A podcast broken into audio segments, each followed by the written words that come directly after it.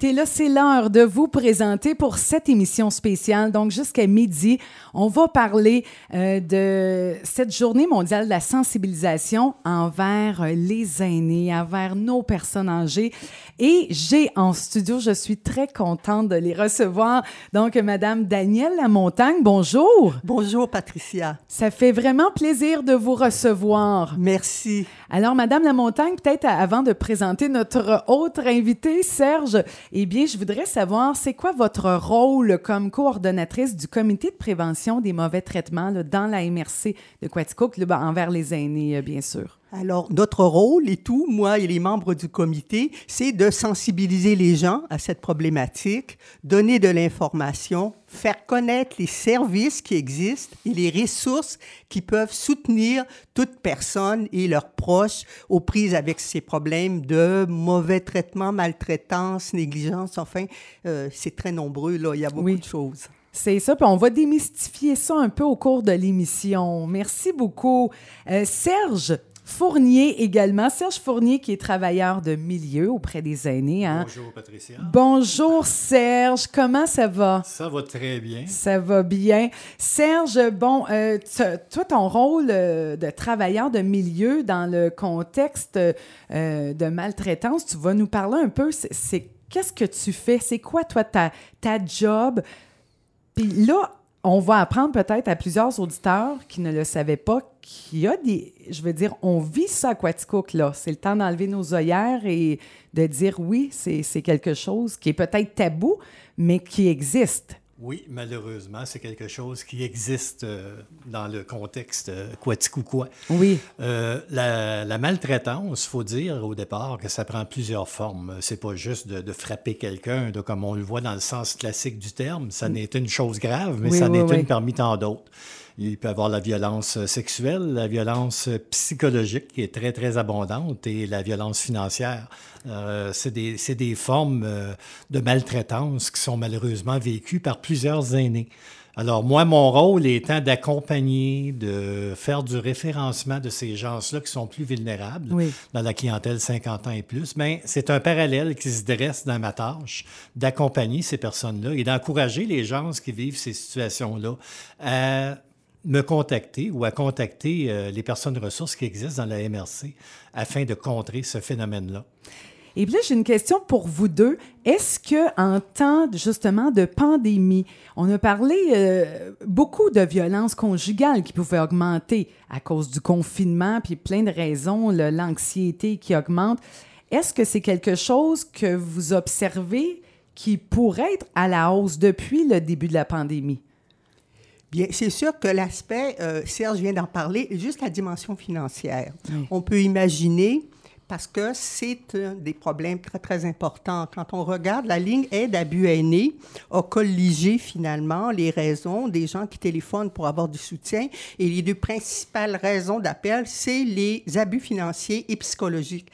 Donc, c'est sûr qu'avec la crise sanitaire qu'on connaît, au niveau de l'emploi et peut-être la perte de revenus de certaines personnes, alors c'est certain que les aînés ont pu particulièrement peut-être être abusés au niveau financier compte tenu de la situation. Sur le plan psychologique aussi, il y a de l'anxiété, il y a de l'inquiétude. Donc, euh, on peut penser là que euh, certaines personnes âgées ont pu être, ont pu être victimes davantage encore euh, qu'avant la crise. Oui. Et là là. Et puis, je suis contente qu'on qu'on- qu'on en parle parce que euh, c'est, je pense que c'est tabou parce que. Euh, je veux dire, c'est pas un sujet qu'on va voir euh, euh, beaucoup se promener là dans. On va parler, bon, beaucoup de de plus en plus vont dénoncer, bon, que ce soit des, des abus sexuels et, mettons, violence conjugale aussi. Mais là, quand on parle de nos aînés, souvent, ça doit être fait par des gens qui sont dans leur propre famille, leurs enfants, par exemple. Absolument. Ce- C'est la première, euh, et finalement, euh, euh, source, finalement, de ces abus. Ce sont malheureusement des gens qui sont près, la famille et les proches euh, et tout. Euh, J'aurais envie de dire également, euh, souvent, bon, on pense à, des formes de maltraitance euh, très, très aiguës, très graves et tout. Mais moi, j'aimerais mettre l'attention sur l'âgisme, par exemple. Le fait d'être âgé. Des gens, parce qu'il y a une maltraitance qui peut être intentionnelle, vraiment méchante et tout. Mais il y a de la maltraitance qu'on appelle, le terme est gros maltraitance, mais qui est non intentionnelle.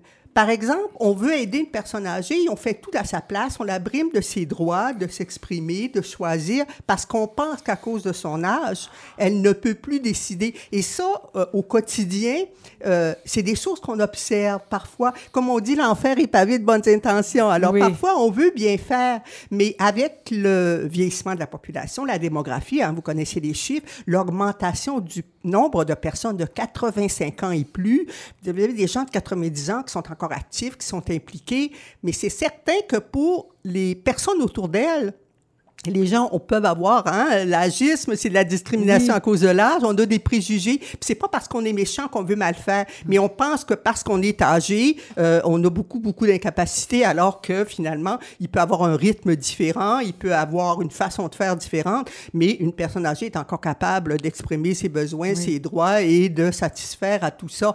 Alors moi, je, il y a aussi cet aspect-là là, qui, au quotidien, concerne finalement tous les gens, tous les citoyens. Mais c'est vraiment intéressant parce que c'est pas quelque chose à laquelle j'aurais pensé. Tu sais, de, de, puis là, plus vous parliez, euh, Madame la Montagne, bien là, je me dis, OK, oui, c'est vrai qu'on peut avoir tendance dans notre tête, bon, mettons exemple, aller faire, bon, euh, tout ce qui est bancaire à leur place, puis, tu sais, pour eux autres, ça doit, ça leur enlève de l'autonomie, puis ça doit être, tu sais, ça doit être frustrant. Fondamentalement aussi, Patricia, euh, les personnes âgées sont des personnes qui sont fières. Des personnes qui ont travaillé fort toute leur vie, qui ont été autosuffisants bien souvent malgré des difficultés qui se présentaient.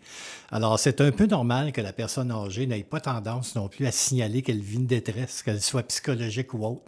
Euh, la personne âgée va avoir au contraire tendance à dire, je vais m'arranger avec mes propres problèmes, euh, je, vais trouver, je vais trouver une solution, mais malheureusement, le fait d'être peut-être isolé, euh, de, de moins avoir un réseau de soutien, ça les embourbe juste un peu plus de ce qui était au point de départ. Alors, c'est pour ça, moi, que je les encourage à appeler. Euh, il n'y a pas de honte à appeler de l'aide. C'est même c'est même préférable de le faire. Oui. Qu'appelle au centre d'action bénévole ou à tout autre euh, organisme, il va y avoir toujours quelqu'un à l'écoute qui va être capable de les aider, de les orienter. Tantôt, tu parlais de tendresse. Je t'écoutais quand je m'emmenais à la station. Tu disais que tu associais beaucoup les aînés à la tendresse. Moi, je pense que la tendresse, justement, pour bien la manifester, c'est l'écoute au départ. Il faut les écouter, ces gens-là. Il faut également les respecter pour ce qu'ils ont fait. Vraiment. Parce que je pense qu'ils en ont fait beaucoup. on est un peu redevable. Mm. Puis également s'impliquer. Mm. Euh, ça fait partie du phénomène de la tendresse envers les aînés, d'après moi. Il faut s'impliquer, il faut euh, dénoncer, il faut aider, il faut euh, accompagner ces gens-là. Je pense que ton terme tendresse que tu disais tantôt en, en prélude à l'émission, je pense que c'était D'après moi, là, ça, regroupe pas mal ces points-là. Oui, parce que là, j'ai l'impression aussi qu'avec euh, toute l'histoire de, la pandémie, j'ai l'impression qu'il y a un peuple qui se lève pour dire Oh, on a oublié nos aînés. Oui. On les a laissés de côté. Puis là, j'ai l'impression, c'est pour ça que je suis contente qu'on fasse cette émission-là pour euh, dire peut-être un wake-up call, dire aux gens ces, gens-là ont, besoin de, soutien, mais ils ont besoin surtout d'être respectés. Et voilà. Oui, je pense que ça a été, si vous permettez, euh, l'occasion d'une prise de conscience sans précédent. Euh, la question, par exemple, des centres d'hébergement, puis je ne vais pas euh, entrer là-dedans trop profondément et tout, mais par expérience et tout, pour connaître très, très, très bien le milieu, c'est sûr qu'il y a des gens qui sont au courant, là, bon, de la vie en CHSLD, mais la réalité pour la, toute la population, toutes les sphères, si on veut, d'organisation, ils ont vu l'ampleur, finalement, que les conditions dans lesquelles vivaient les aînés, pas toujours intentionnellement, avaient eu un impact fabuleux et on, on connaît les, les, les, conséquences et tout. Donc ça, cette prise de conscience, moi en tout cas, c'est ce qui m'a euh, le plus euh, étonné. Et je trouve que, bon, évidemment, l'événement est, extrêmement triste, il y a tellement de décès et tout. Moi, j'ai le cœur euh, déchiré. Et, mais en même temps, je veux dire, ce qui est important, c'est de tirer les conséquences et tirer finalement, les, trouver des solutions, de nouvelles solutions et tout. Et bon, il faut se faire confiance, mais au niveau de chaque citoyen, de dire, moi, est-ce que j'ai un rôle à jouer? Moi, c'est toujours cette responsabilité et je pense à moi aussi, là, je m'inclus là-dedans, de dire qu'est-ce que moi je peux faire et tout euh, pour euh, jouer un rôle et améliorer, leur sort. Leur sort. Oui, exactement. Et mon Dieu, puis c'est vraiment intéressant. Et là, tout au cours de l'émission, euh, Daniel et Serge, on va faire appel justement euh, à des bons des gens qui travaillent euh, pas nécessairement à Quaticook, mais comme la première invitée au téléphone, on va téléphoner dans quelques instants à Frédéric Johnson, qui est sociologue et organisatrice communautaire au CIUS Estrie. Alors, elle va nous donner un peu son point de vue sur la maltraitance euh, faite aux aînés et les services offerts également au CIUS. Alors, si vous permettez, on va prendre une petite pause musicale. Puis je vous ai choisi, euh, tiens, Aimons-nous Yvon Deschamps. On vous revient. Belle émission. Merci. Oh, oui, on rend, on rend hommage et puis surtout, on sensibilise pour euh, cette journée mondiale de la sensibilisation à la maltraitance envers les aînés. On est toujours en train de faire une émission spéciale en cette journée mondiale de sensibilisation à la maltraitance envers les aînés. En studio, hein, Serge Fournier, euh, qui est notre euh, vraiment notre euh, travailleur de milieu auprès des aînés. On a Danielle Lamontagne, également coordonnatrice du comité de prévention des mauvais traitements envers les aînés de la MRC. Et là, on a notre première invitée au bout du fil. On va parler, elle est sociologue, organisatrice communautaire également au CIUS Estrie. On parle avec Frédéric Johnson. Bonjour. Bonjour. Hey, bienvenue à cette émission spéciale. Ben, merci beaucoup. Je suis enchantée d'être là avec vous. Oh, merci beaucoup. Alors, euh, Frédéric, j'aimerais ça que vous me donniez euh, peut-être euh, votre point de vue en ce qui a trait donc la maltraitance faite aux aînés et surtout les, services qui sont offerts. Parce que c'est ça le but de l'émission, c'est vraiment d'outiller les auditeurs, auditrices qui vont dire OK, on a des services offerts. Oui, oui, en fait, le, le CIUS de l'Estrichu est, très impliqué là, dans la lutte contre la maltraitance faite aux personnes aînées. Donc, on a la participation active euh, à la coordination régionale d'action de prévention, d'information et de sensibilisation pour euh, euh, cette, cet aspect-là. Donc, on a Marie-Ève Nadeau, qui est la coordonnatrice régionale, qui s'occupe de, tout ce qui est en, en attrait avec la lutte à la maltraitance. Puis aussi, là, en 2018, il y a une politique de lutte contre la maltraitance qui a été adoptée par le conseil d'administration euh, du CIUS de l'Estrichu pour euh, pour justement lutter là, contre contre la maltraitance. Euh, donc, c'est ça. Il y, a, il y, a, aussi des formations là, qui sont destinées aux intervenants psychosociaux des différentes directions de l'établissement là, pour euh, améliorer les connaissances et les compétences là, en lien avec les situations de maltraitance euh, que pourraient vivre des usagers. puis aussi, là, en, à venir, en 2020-2021, il y a des formations qui vont être offertes aux intervenants et bénévoles secteur communautaire là, en collaboration avec euh, Marie-Ève Nadeau et la concertation estrienne. Euh, donc, euh, voilà. Et bon, avec ces ateliers-là, ça, à qui, mettons, vous pourriez peut-être, je ne sais pas, proposer de suivre cette formation-là? Est-ce que ça peut être des proches aussi, des parce que dans certains cas, il doit y avoir, bon, euh, peut-être des proches que oui, qui font subir peut-être de la maltraitance, mais il doit y avoir des proches aussi qui ne savent pas quoi faire, qui sont témoins de ça aussi. Oui, oui, en effet. Euh, autant aussi, là, les bénévoles qui, qui, euh, qui préparent, par exemple, la popote roulante au CAB, euh, plusieurs intervenants aussi là, de, des organismes communautaires euh, de Quaticook, du territoire, qui pourraient être euh, intéressés à, à, avoir ces formations-là. Donc, c'est à venir en 2020-2021, mais exactement, là, ça pourrait être offert à tous les gens qui côtoient là, des personnes aînées là, au quotidien ou dans leur vie de de tous les jours. Oui. Et, et, puis, en tant que sociologue, ça, je trouvais ça intéressant, peut-être d'avoir votre point de vue de sociologue face justement à la, euh, ben, cette problématique qui est tabou un peu encore, puis c'est ça le but d'en parler ouvertement. Comment est-ce que ça fait longtemps que ça existe? Comment, euh, comment vous voyez ça en tant que sociologue? En fait, euh, je crois que oui, ça a toujours existé c'est comme vous dites, c'est un, tabou.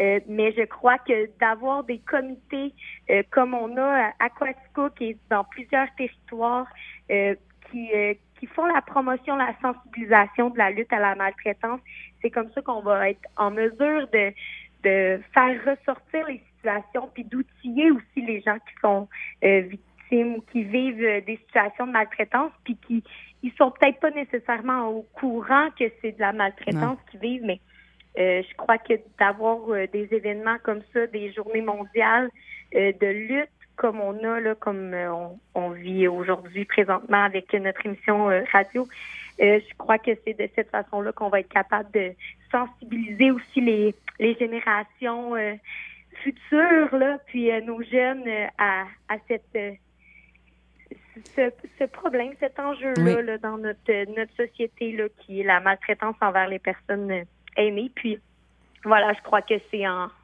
en, en, parlant ouvertement, puis en, en outillant bien les gens qui, qui peuvent être concernés par cette, cet enjeu-là que en tant que société, on va enlever le tabou, puis on va être en mesure de, de bien, euh, de, de, bien veiller à nos, euh, à nos aînés. Oui, vraiment.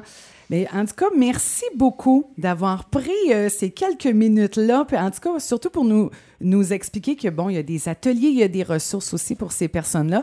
Euh, peut-être peut Serge et Daniel, est-ce que vous aviez quelque chose peut-être à renchérir avec ce que vient de dire Frédéric?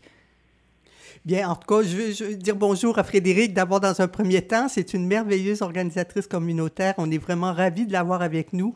Elle a une, un beau dynamisme et tout, beaucoup d'idées. Moi, en tout cas, ça me rafraîchit beaucoup euh, euh, de travailler avec elle. Elle euh, et les membres du comité de prévention et Serge également. Donc, j'apprécie beaucoup là, le travail qu'elle fait et c'est vraiment essentiel parce que la tâche, elle est très grande. Hein.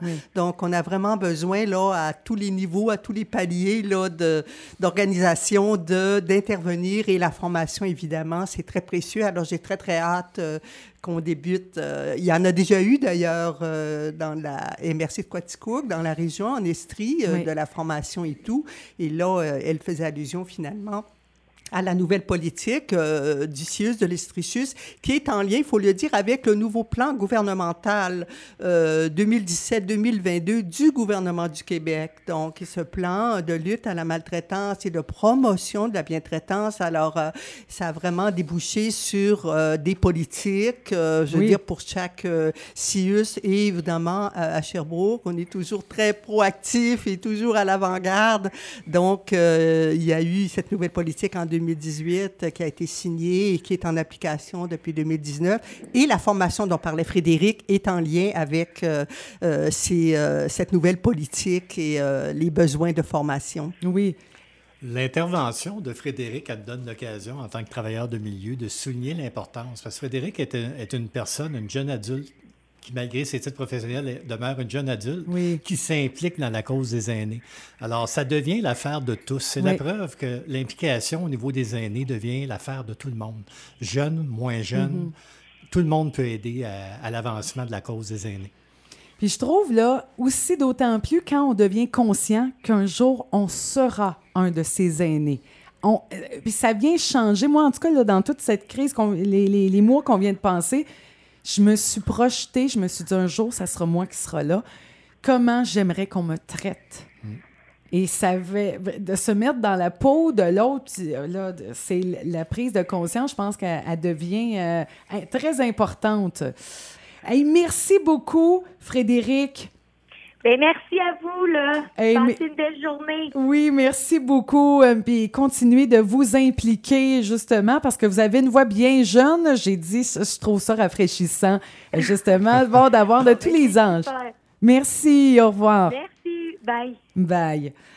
Oh là là. Hey, on va prendre une petite pause musicale et puis euh, on va, euh, au retour, on va parler avec Madame Françoise Bouchard, euh, qui est mairesse de Dixville. Elle va nous parler justement, bon, Daniel, vous nous avez parlé, bon, un peu des, des, politiques. Il y a une charte également de la bienveillance et on va en parler avec la mairesse de Dixville, Madame Françoise Bouchard. Alors, on vous invite à rester là, émission spéciale en cette journée mondiale de sensibilisation à la lutte contre la maltraitance envers les aînés. Et oui, nous voilà de retour donc pour cette émission spéciale sur la Journée mondiale de la sensibilisation à la lutte contre la maltraitance envers les aînés. Et je vous rappelle, j'ai en studio donc Madame Danielle Lamontagne, euh, qui est coordonnatrice du Comité de prévention des mauvais traitements envers les aînés. Merci beaucoup d'être là, Danielle. C'est un grand plaisir, Patricia. Merci. Ça fait plaisir. On a Serge Fournier également, travailleur de milieu auprès des aînés au Centre d'action bénévole de la MRC de Quaticook. Merci, Serge. C'est moi qui te remercie, Patricia. Et puis, on a présentement, au bout du fil, on va parler avec Mme Françoise Bouchard, qui est la, la mairesse de Dixville. Bonjour, Mme Bouchard. Bonjour, Patricia. Je suis aussi l'élu responsable du comité famille aînée de la MRC de Quatico. Oui, également. Alors, oui, merci de l'ajouter, c'est très important. oui. Alors, ben, justement, en quoi consiste votre rôle, euh, justement, ben, auprès des aînés, là, parce que je sais que vous allez nous parler aussi de politique et de la charte euh, de la bienveillance envers les aînés. C'est ça. En 2018-2019, euh, les 12 municipalités de la MRC ont procédé à la révision des politiques familiales municipales MADA, c'est-à-dire municipalité amie des aînés. La démarche MADA favorise le développement d'une culture d'inclusion sociale, quel que soit l'âge et les capacités des personnes, en mettant un frein, un frein à l'âgisme. Cette discrimination dont Daniel vous a parlé tout à l'heure. Également, les conseils municipaux ont signé la charte de bien-traitance des personnes aînées de l'esprit, excepté la municipalité de Stensvedes qui devrait signer au mois de juillet. Ce faisant, les municipalités s'engagent à lutter contre la maltraitance. J'aime mieux parler de bien-traitance que de maltraitance. Oui, hein? c'est vrai que ça sonne mieux. Oui. Euh, dans notre politique MADA, euh, pour les personnes aînées, c'était de favoriser un milieu de vie dynamique en matière de loisirs, de culture et de vie communautaire. Euh, on voulait soutenir le centre communautaire Élie dans l'organisation de sa programmation de conférences d'information. Oui. C'est sûr que le COVID-19 nous a euh, coupé les ailes, disons, un peu. Oui. Hein. Ensuite, ben là, il y a un, un sentiment d'appartenance des jeunes et de leurs familles pour les cultures intergénérationnelles.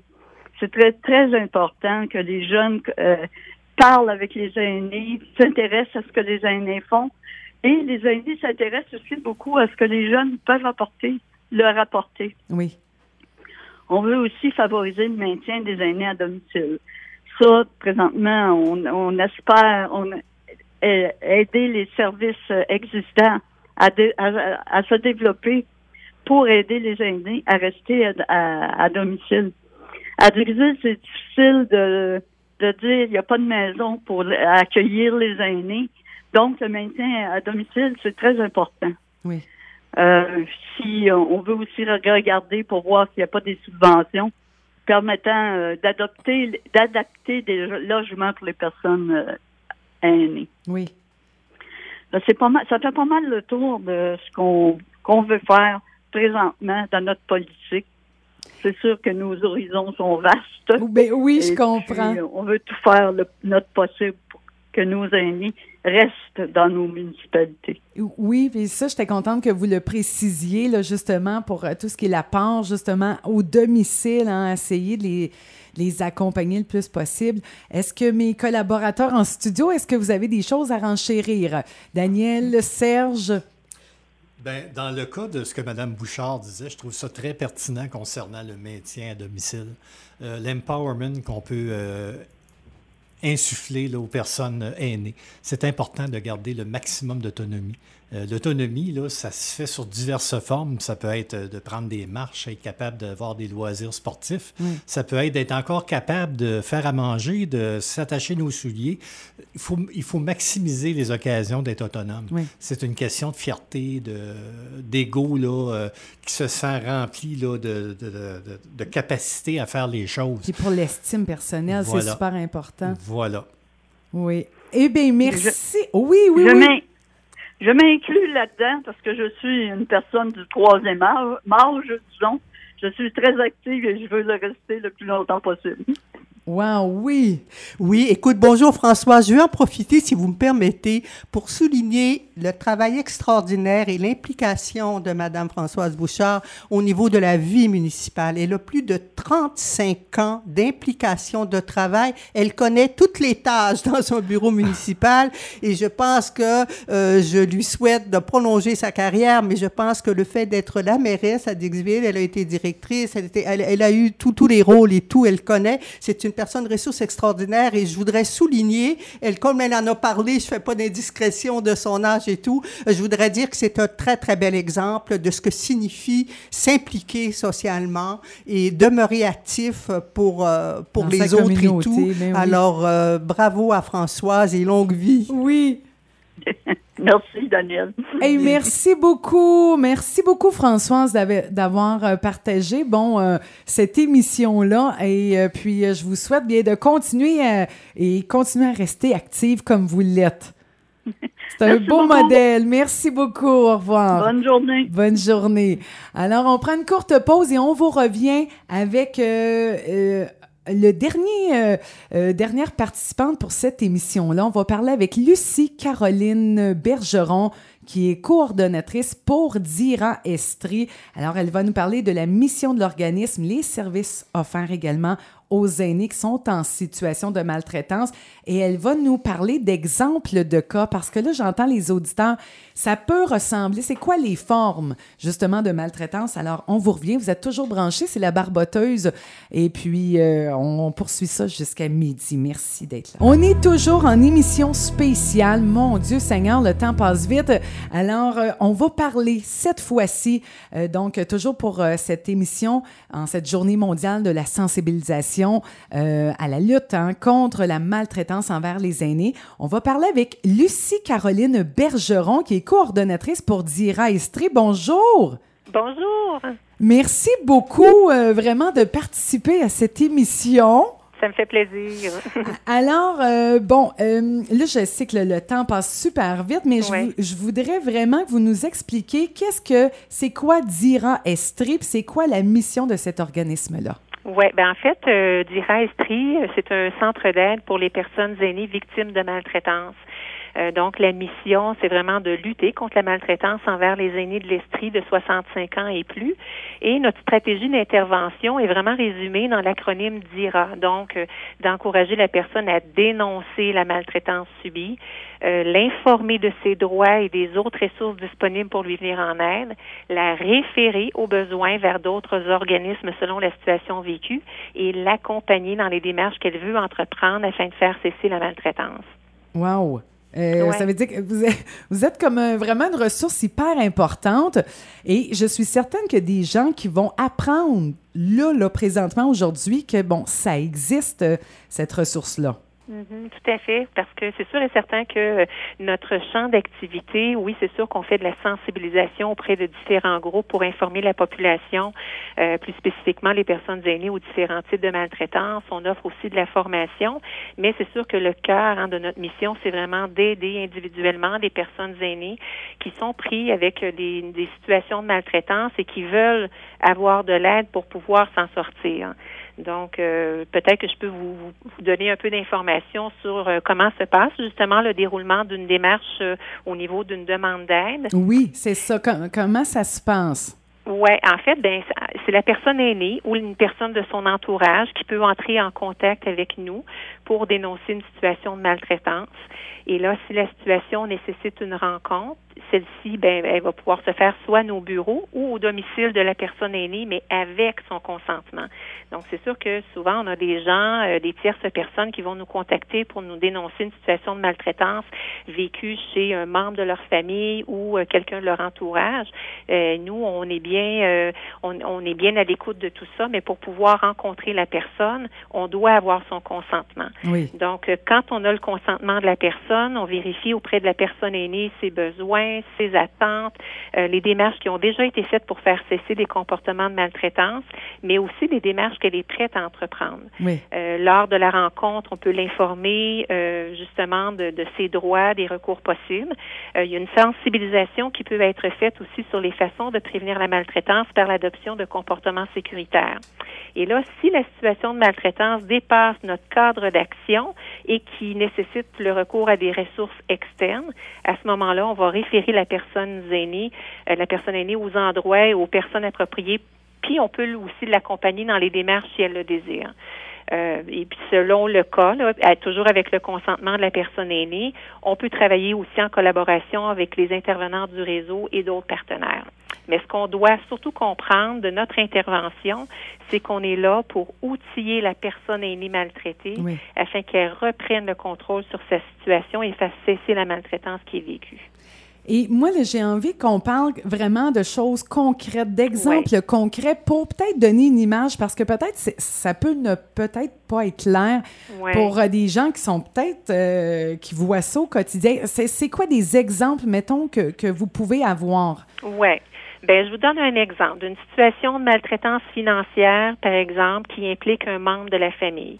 Euh, une personne aînée avait emménagé chez ce membre et au fil du temps, ben, s'est vu déposséder de ses, économies. Euh, la personne aînée, elle s'était confiée à des personnes de confiance, puis avec l'aide d'un ami, elle a quitté ce milieu-là parce que le milieu était rendu malsain, puis elle vivait de la maltraitance financière, elle s'était fait exploiter financièrement. Donc, avec son consentement, Direstri est intervenu auprès de cette personne, entre autres pour trouver l'aide auprès de partenaires de la communauté afin de lui procurer des biens pour la remeubler Oh, parce qu'elle n'avait plus les moyens financiers de s'en procurer. Et là, il y a d'autres démarches qui vont être entamées éventuellement pour tenter de récupérer l'argent. Fait que vous voyez, ça, c'est une situation typique où est-ce qu'il y a un membre de la famille qui est impliqué parce que c'est souvent ça. Oui. Euh, je vous dirais que souvent euh, les, les personnes aînées qui les personnes aînées qui vont qui vont vivre des situations de maltraitance impliquent souvent un membre de la famille, mais ça n'implique pas toujours les membres d'une famille. Je vous donne un autre exemple. Euh, parfois, c'est des connaissances qui ont réussi à tisser des liens de confiance avec la personne aînée. On prend le cas, par exemple, d'une personne seule qui a tissé des liens d'amitié avec un voisin le voisin qui a des problèmes financiers importants et il commence à emprunter des petites sommes d'argent régulièrement. Et là, les sommes d'argent deviennent de plus en plus importantes au fil du temps. Et le remboursement ne se fait pas parce qu'il y a toujours des bonnes raisons pour pas rembourser. Ben Hein, on use de manipulation, de oui. chantage. Et là, la personne aînée plie aux demandes parce qu'elle n'est pas capable de dire non. Et là, jusqu'au jour où l'état de santé de la personne aînée se détériore puis fasse l'objet de questionnements de la part du médecin. Alors, vous voyez, Dira Estrie est intervenue grâce à la vigilance de ce médecin-là qui avait observé les conséquences que la maltraitance financière était en train d'avoir sur la santé de cette personne. Alors, avec son consentement, elle a accepté de nous rencontrer. Et puis, l'intervention a été tout simplement de l'outiller pour lui redonner du pouvoir d'agir, l'aider à mettre ses limites, l'aider à s'affirmer, à dire non. Oui. Donc, il y a eu quelques rencontres qui ont été faites auprès de cette personne pour mettre en pratique ses façons de faire. Et je vous dirais qu'au bout de quelques temps, euh, la personne a rappelé Direstri pour nommer sa fierté d'avoir repris le contrôle sur sa situation. Elle avait finalement changé de position et n'était plus victime. Wow. Donc, on outille la personne aînée à développer son pouvoir d'agir. C'est souvent une prise de conscience, des petits outils de réflexion qu'on partage et qu'on travaille ensemble. C'est sûr que dans un contexte comme ça, si la personne nous avait dit euh, je souhaite recevoir, je souhaite récupérer l'argent qu'on, qu'on- que j'ai que j'ai prêté que je n'ai je n'ai pas eu en remboursement, ben à ce moment-là, on aurait pu l'accompagner dans les démarches Oui. nécessaires. Donc on y va vraiment selon les besoins et les attentes de la personne. Oh, ça- puis là, là c'est vraiment bon, des cas là, de, de violence euh, économique, Ouais. mais il y a toutes sortes d'autres violences également. Est-ce que, mettons même Serge euh, et puis Daniel, est-ce qu'il y a d'autres exemples vraiment qui seraient concrètes euh, pour les auditeurs de dire, OK, oh, OK, là, je pense que j'ai déjà peut-être été témoin de ça ou... Disons que, comme un peu Lucie Caroline apportait tantôt comme point, d'abord, euh, bonjour Lucie Caroline. Bonjour Serge. Alors, euh, Lucie Caroline apportait le point là, au niveau de, du chantage, des choses comme ça, Oui. là, émotionnelles. Souvent, ça va prendre cette forme-là. Euh, par exemple, quelqu'un qui, qui va y aller du côté psychologique, pour le nommer. oui, oui, oui. Euh, c'est souvent... La euh, manipulation, là. c'est souvent la, la- le dressing sa salade, comme on peut dire, là, on emploie ce moyen-là pour aller chercher des formes de, la personne va se sentir coupable. Elle est isolée, bien souvent, comme on disait tantôt, mais elle va aller chercher en tant que telle, par ce moyen-là, une culpabilité de la part de l'aîné que l'aîné ne devrait même pas avoir comme, euh, comme sentiment. Mais c'est une tactique qui est très, très souvent employée. Mm-hmm. La manipulation, le, chantage émotionnel, ces choses-là. Ça fait, ça fait son ravage quand même. Mm-hmm ça peut, est-ce que ça peut être, mettons, jusqu'à, ben, si, euh, si tu m'aides pas financièrement, je viendrai plus te visiter? Euh? Oh, oui, ça peut, ça peut prendre cette forme-là. Ça peut prendre beaucoup d'autres formes. Euh, mais par contre, souvent, il y a un ultimatum de lancer qui n'est pas vraiment adéquat dans la situation, qui exploite la faiblesse ou la vulnérabilité de la personne qui en est victime. Oui. Et est-ce que aujourd'hui, en 2020, Lucie Caroline, est-ce que c'est comment je pourrais dire ça? Est-ce que c'est plus facile? Est-ce que les aînés là, euh, vont prendre de plus en plus peut-être euh, euh, vos services? Parce que, tu sais, je veux dire, ils viennent d'une autre époque aussi mm-hmm. où on, voulait, on s'organisait seul, on ne voulait pas demander d'aide. Alors, est-ce que vous voyez un changement à ce niveau-là, peut-être au niveau de que les gens se rendent compte que oui, il y a des ressources, on en parle plus?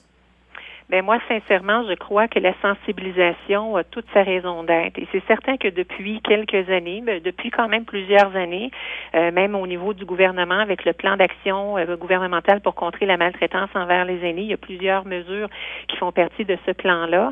Bien, c'est sûr et certain qu'on met de l'avant toute la sensibilisation et l'importance des ressources justement pour pouvoir soit dénoncer ou recevoir de l'aide en contexte de maltraitance. Et on, bon, il y a beaucoup de, de, de groupes euh, communautaires qui font des activités de sensibilisation. C'est sûr, il y a nous, il y a la FADOC, il y a la QDR. Il y a quand même beaucoup d'organisations qui vont rencontrer des personnes aînées pour les sensibiliser justement sur les formes de la maltraitance et en même temps les informer des ressources qui sont disponibles. Fait que oui, je vous dirais que depuis euh, quelques années, on voit entre autres chez nous euh, à Dira Estrie le nombre de demandes augmenter. Euh, fait que c'est sûr et certain que plus on fait des activités de sensibilisation, plus on se fait connaître des partenaires, plus on se fait connaître du réseau de la santé et des services sociaux par les travailleurs sociaux, parce qu'on travaille quand même beaucoup en collaboration avec les intervenants du réseau. Euh, la même la même chose aussi au niveau des, des, partenaires, euh, soit du service de police, du CAVAC de l'Estrie.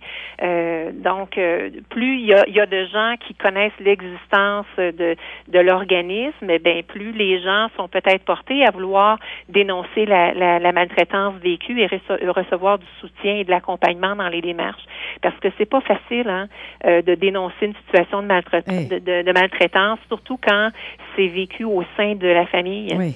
De, puis ça, doit faire tellement mal au cœur, que ça soit un, de ses propres enfants. Euh, puis il doit y avoir comme euh, plein de, de, phases, un peu comme le deuil, hein, un peu comme du déni. On croit pas. Il doit y avoir de la colère, de la peine. Ça doit ces personnes-là doivent passer par toutes les, émotions. Tout à fait. Puis je vous dirais ce qui fait en sorte que finalement les, les personnes, de ce que moi je constate dans mes interventions, les, personnes aînées qui vont euh, euh, décider de dénoncer puis vouloir faire changer les choses pour que ça cesse, même si c'est fait au, sein de la famille, ben c'est quand elles commencent à subir vraiment des conséquences euh, malheureuses. et puis les conséquences, on peut les voir autant au niveau physique psychologique, sociale que financière. Donc, quand la maltraitance vient faire des ravages dans ces aspects de la vie, c'est là que euh, les personnes vont, vont prendre conscience de l'importance du problème et de vouloir justement arriver à mettre des limites pour faire cesser cette maltraitance-là. Oui. Et là là. Eh bien, merci énormément. Euh, donc, c'était Lucie Caroline Bergeron. Merci beaucoup pour euh, plaisir. d'avoir parlé de ça. Alors, euh, quatre lettres à en retenir. DIRA, D-I-R-A, Estrie. Alors, merci énormément. Ça me fait plaisir. Au revoir. Une belle journée. Au revoir. Merci. Alors, Daniel, Serge, donc, il reste une minute pour le mot de la fin. Je veux tellement vous dire merci Oh mon Dieu Seigneur, excusez-moi. Bon, oui. oui, bonjour. Ben écoute, moi, je, je, je, veux simplement te remercier de l'accueil extrêmement chaleureux et oh. généreux euh, que tu nous fais et j'apprécie beaucoup euh, parce qu'on était déçus, évidemment, de ne pas pouvoir faire l'activité qui, habituellement, à chaque année, rassemble des aînés et tous les eh citoyens là, euh, qui veulent venir à notre activité. Et compte tenu de la situation sanitaire, on a donc trouvé cette solution et euh, on a retrouvé un accueil donc euh, magnifique. Je veux remercier également ah, Serge, qui est un ben organisateur fabuleux, Frédéric, Lucie Caroline, Françoise. Enfin, euh, grâce à toi, tu as rassemblé vraiment tous les gens là très très impliqués et bien d'autres au niveau de cette situation et de cette lutte à la maltraitance auprès des aînés. Ok, oui. Et cette émission-là a été enregistrée et les gens qui l'ont manqué, bon, vous pourrez là, je vais mettre ça aujourd'hui là sur disponible sur les médias sociaux. Serge? Disons que Daniel a fait pas mal de tours euh, dans les remerciements. Mais moi aussi, je voulais te remercier, Patricia, d'avoir, par ta générosité, là, tes belles valeurs, d'avoir permis de donner cette occasion-là aux aînés euh, d'en connaître un peu plus sur euh, la bientraitance, dans le fond, parce qu'on vise la bientraitance des aînés. C'est important. Alors, euh, merci, merci. Puis, euh, j'encourage la population des aînés à ne pas hésiter à aller chercher de l'aide. Vraiment. Puis, merci à vous de vraiment de mettre peut-être des mots sur des fois des, des, des, des situations ou des problématiques qui, qui existent puis qu'on n'ose pas trop parler. Merci énormément Bienvenue. de continuer à travailler pour nos aînés. Alors, c'est déjà tout, la barboteuse euh, qui est terminée.